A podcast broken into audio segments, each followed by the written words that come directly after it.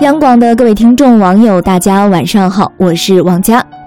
这两天随着冷空气的到来呀，全国大部分地区都开启了冰河模式。明天呀就是大寒节气了，冷空气也趁势作乱，一股来自西伯利亚的霸王级冷空气一路南下，网友纷纷表示已经被冻傻了，有人甚至说呀，还以为自己在冰箱里。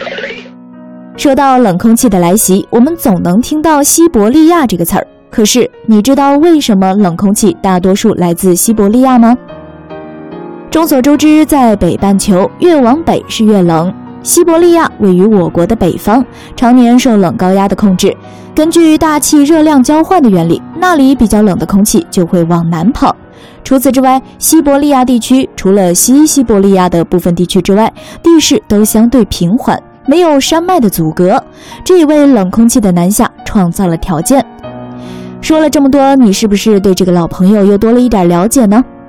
寒潮啊，每年都会造访中国，但这一次的寒潮却被冠以“霸王级”，这又是为啥呢？根据报道啊，“霸王级”是用来形容寒潮的程度，而并非专业术语。这次的寒潮是今年入冬以来最强的一次，有正值四九这个一年当中较为寒冷的时候，所以它的影响会特别大。